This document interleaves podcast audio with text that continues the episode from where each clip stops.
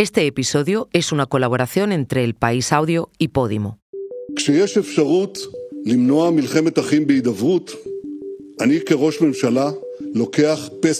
Vemos con el dato adelantado de marzo, es una bajada muy importante de la inflación en España. The grand jury in New York has voted to indict former President Donald Trump.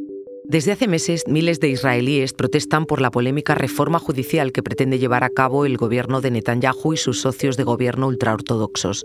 Esta semana la reforma ha sido paralizada ante la evidente fractura social del país. Pero, ¿será solo temporal? La inflación parece que echa el freno, pero lo hace en comparación con los precios de marzo del año pasado, el mes que más subieron. ¿Por qué sigue estando todo tan caro? Del otro lado del Atlántico, en Estados Unidos, Donald Trump ha sido imputado por un pago secreto a una actriz porno con la intención de esconder una aventura extramatrimonial. Es el primer presidente de Estados Unidos al que se le imputan cargos penales, pero ¿impulsará o frenará esto su carrera política? Es sábado. Soy Silvia Cruz La Peña. Hoy, en el país, analizamos las tres noticias que han marcado la semana.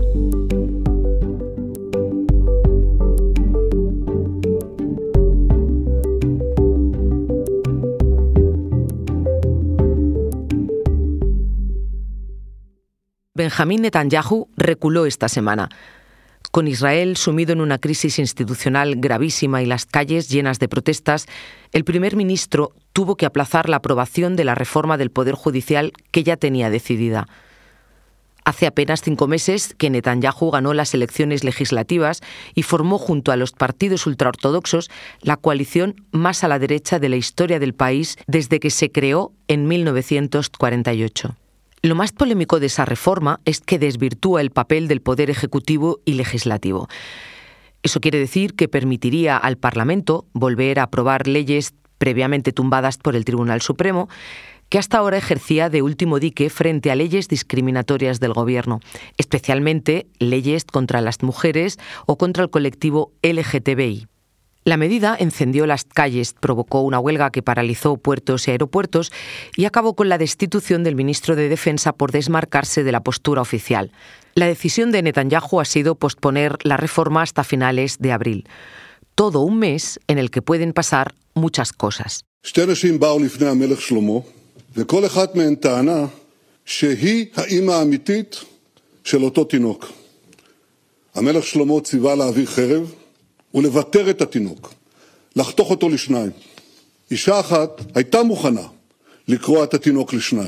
Para entender un poco mejor qué está pasando en Israel, le pedí al corresponsal en Jerusalén, Antonio Pita, que me contestara unos mensajes.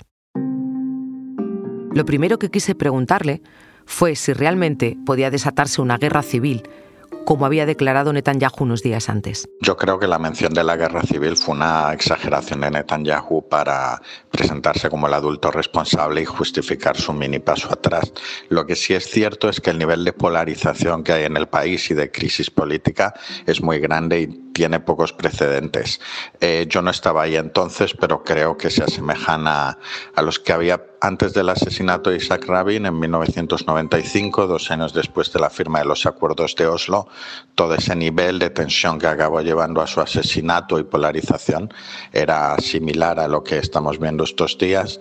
Y también antes de la retirada de los colonos y soldados de Gaza en 2005, la sociedad israelí también se rompió bastante en dos. Este es el tercer mandato de Netanyahu, tras haber gobernado de 1996 a 1999 y del 2009 a 2021.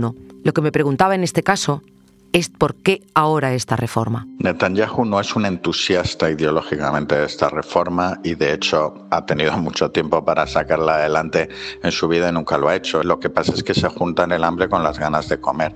Él está imputado en tres juicios.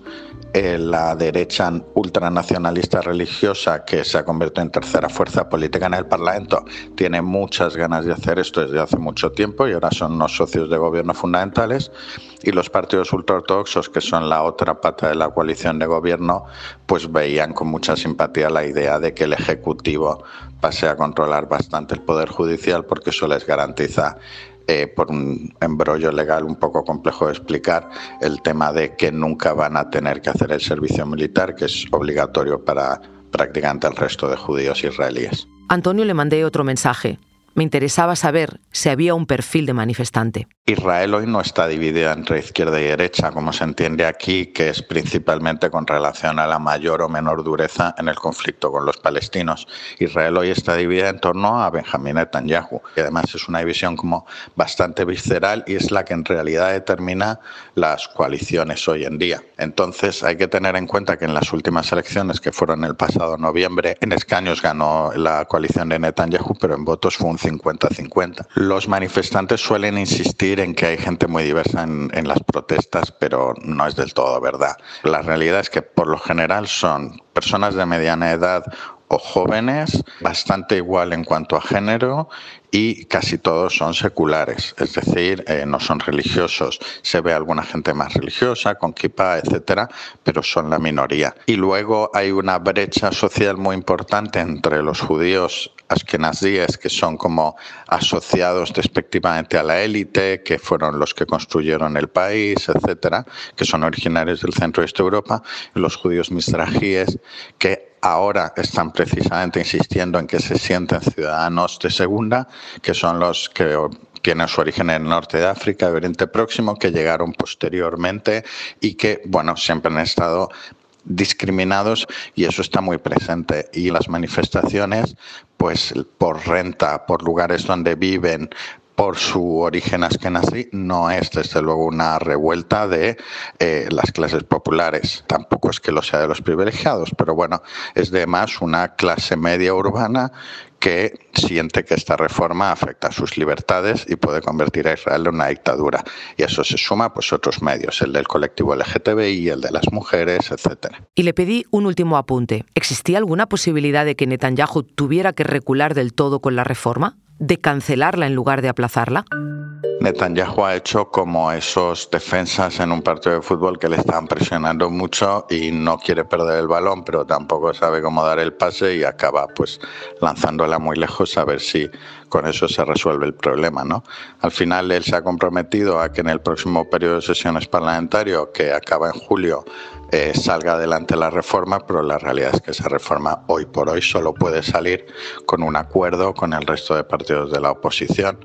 Entonces es un poco complejo el escenario. Yo personalmente creo que acabará habiendo un acuerdo y que será una reforma bastante descafeinada respecto a lo que creerían o que acabe rompiéndose la coalición de gobierno en el medio. Ahora volvemos, pero antes te queremos contar una cosa.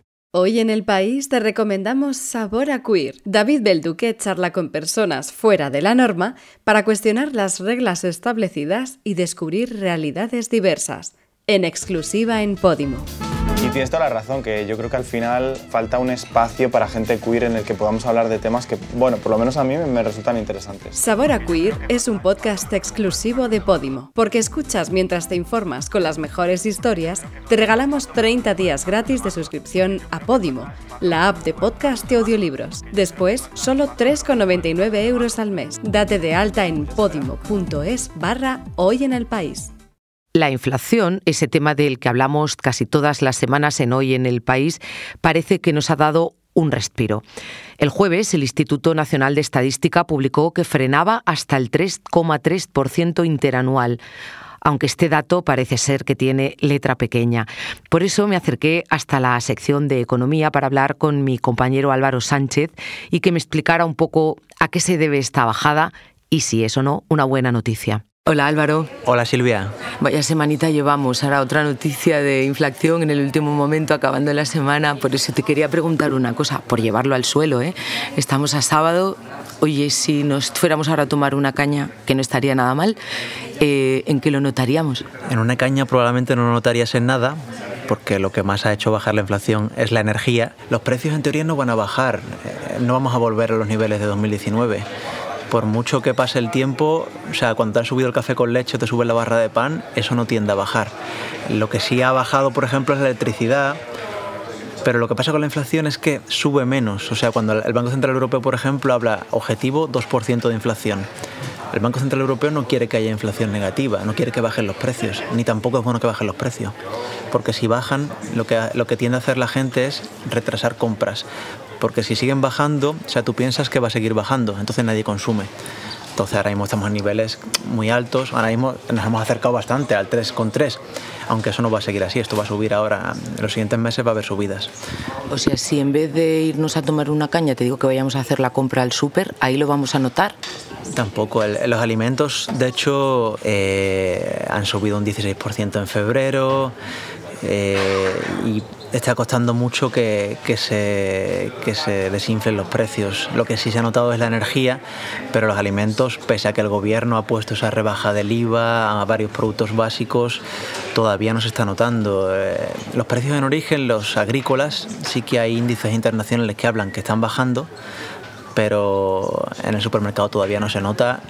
Llevamos tres meses por encima del 15%, si no me equivoco, y, parece que es lo que más está costando. O sea, en la factura de la luz yo sí que lo voy a notar, pero ¿Cuál es entonces la buena noticia de esta cifra que acabamos de dar, de que España sea la segunda que tiene la inflación más baja en Europa? Pues eh, lo, estamos dando mucho en la luz, porque la, generación eólica, por todo el viento que, ha habido, ha hecho que sea mucho más barata la luz. Ha habido días con la luz gratis en, en varios tramos horarios. Se ha notado también en el tema de que las temperaturas han sido altísimas, entonces eso ha hecho que consumamos menos se está notando también en la gasolina y en el, y en el diésel. Entonces, el tema energético es lo que ha hecho que la inflación española sea especialmente baja, que está ahora en el 3,3%, mientras que la media de la Unión Europea es el 6,9%, o sea que estamos menos de la mitad de la media europea y solo Luxemburgo la tiene más baja, pero eh, todavía cuando vayas al supermercado, cuando vas a llenar la cesta de la compra, todavía vas a seguir notando que está mucho más caro que hace un año. He entendido lo de la luz, voy a pagar un poco menos en esa factura, en la gasolina del coche también, porque es una buena noticia ese 3,3% de inflación en España, aparte de esas facturas que acabamos de comentar. Es una buena noticia porque venimos de un febrero en el que la inflación estaba en el 6%. Entonces, eh, la inflación se mueve mucho por tendencias. Si vemos que ha caído 2,7 puntos, que es la mayor caída en un mes desde el año 77, pues estamos viendo que, que puede haber un cambio de tendencia. No se espera que vaya a mantener tenerse mucho más baja en los siguientes meses porque esto tiene que ver un poco con que marzo del año pasado subieron mucho los precios y entonces al compararse con ese mes han bajado bastante. Pero sí el hecho de que España sea el segundo país de la Unión Europea con la inflación más baja demuestra que vamos por el buen camino. Eh, eso no significa que vayamos a volver a los precios de 2019, pero sí que podamos normalizar los precios mucho más rápido que otros países. Hay países de la Unión Europea que lo tienen en el 17%, eh, Alemania lo tiene en el 7 y pico, es la mayor economía de la UE. Entonces España sí puede sacar pecho en que tiene una inflación mucho más baja que la mayoría de sus rivales europeos. Y eso también beneficia a las empresas, porque claro, si las empresas eh, tiene, pueden comprar más barato, también pueden vender al exterior más barato. Si tú tienes una energía muy barata, tus gastos son menos. Entonces tú puedes exportar compitiendo mejor que una empresa alemana que paga por el gas mucho más que una española. Un país con una inflación más baja que el resto atrae más inversión que el resto y es considerado en los mercados internacionales más fiable que el resto. Álvaro, pues como has dicho que fluctúa y que cambia y que no podemos estar ¿no? muy seguros de lo que va a pasar, seguro que vamos a volver a hablar muy pronto tú y yo. Seguro que sí, todavía este año va a haber como un poco montaña rusa, va a haber subidas y bajadas, que nadie piense que la crisis inflacionista termina aquí y hasta que no nos veamos por debajo del 2% durante varios meses, eh, esto todavía va a hacer que nos rasquemos el bolsillo más de la cuenta. Muchas gracias Álvaro. A ti. El viernes llegó a las redacciones una noticia que los corresponsales del país en Estados Unidos esperaban desde hacía días. Esta imputación por el caso de los supuestos pagos secretos a una actriz porno para que no destapara en campaña electoral la relación que había mantenido con el propio Trump. Eh, Eran más de las 11 de la noche en España cuando se confirmó y le pedí a uno de mis compañeros en Washington, Miguel Jiménez, que entre crónica y crónica para el diario me fuera contando más detalles. Pues este jueves el gran jurado ha decidido imputar a Donald Trump por una serie de cargos. Escuchando sus audios, enseguida me quedó clara una cosa. Lo más relevante, de momento, era la propia noticia. Es decir, el hecho de que Trump se haya convertido en el primer expresidente de Estados Unidos en ser imputado. Realmente la semana que viene vamos a tener muchísima más información sobre el caso. Eh, por ahora todavía no se han hecho públicos los cargos. Se espera que Trump se entregue el martes, que le fichen, que le lean ahí los cargos, que tengamos los detalles, eh, porque hasta ahora la investigación es secreta. Pero por ejemplo, el abogado de Michael Cohen, que era el abogado de Trump y que ahora está contra Trump, eh, pues ha dicho que hay muchas llamadas telefónicas, y todo tipo de documentación de la que todavía no se ha sabido nada y que se conocerá ahora cuando se presenten los, los cargos. No se conocen los cargos, pero sí cuántos serán, más de 30. También con qué y con quién están relacionados esos cargos. Según argumentaron los miembros del gran jurado, Trump habría pagado a la actriz porno Stormy Daniels para que no contara una relación que había tenido con ella. Ocurrió en la recta final de la campaña de las elecciones presidenciales de 2016 y el intermediario fue Michael Cohen, entonces abogado del exmandatario, que le dio a Stormy 130.000 dólares por encargo de Trump, a quien luego le cobró el dinero como si fueran minutas por sus servicios legales. Eso es lo que puede haber constituido un delito de fraude o falsedad mercantil, que además se agrava si sirvió para cometer otro delito como de financiación ilegal de la campaña. La imputación ha sido dictada por el Gran Jurado de Nueva York, un jurado popular formado por 23 personas que han decidido hacerlo tras ver las pruebas y las declaraciones a testigos que les presentó el fiscal. Aunque se llama jurado, no son ellos quienes decidirán si Trump es inocente o culpable. En sus manos solo estaba imputarlo. Pero este no es el único problema legal al que se enfrenta el magnate. Lo llamativo de su primera imputación es que le haya llegado por haber hecho un pago en negro con el fin de ocultar una infidelidad. Y lo es porque entre el periplo judicial que le espera los próximos meses tiene causas de mayor calado político. Una es la que lo relaciona con el asalto al Capitolio en enero de 2021 y otra, las cuentas que tendrá que dar por haberse llevado documentos clasificados de la Casa Blanca tras acabar su mandato. Son otros casos, como me contó Miguel, que marcarán su futuro inmediato, aunque no le impedirán intentar una carrera electoral para volver a ser presidente en 2026. De hecho, va a aprovechar su imputación para presentarse como víctima. Pues Trump ha puesto el grito en el cielo. Mm, ya lo lleva haciendo desde hace semanas o meses y hace un par de semanas advirtió de que iba a ser imputado. Pero ahora que ya es un hecho, pues ha dicho que se trata de persecución política, de interferencia electoral al más alto nivel, todo esto entre comillas, de un ataque a Estados Unidos y, todos sus mensajes y sus comunicados que ha difundido con su red social y con sus portales portavoces pues son incendiarios. Dice que Estados Unidos es ahora un país del tercer mundo y, bueno, pues no, no ha parado de, de, protestar, aunque a la misma vez eh, también está aprovechando, digamos, para hacer campaña, para mandar mensajes a sus fieles y para pedirles donativos para contribuir a su campaña electoral. The case actually gets adjudicated in the press.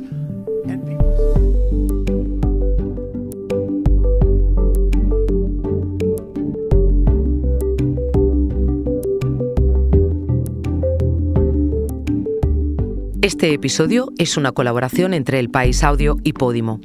Lo hemos realizado Dani Sousa, Belén Remacha, José Juan Morales y yo, Silvia Cruz La Peña, que también lo he dirigido.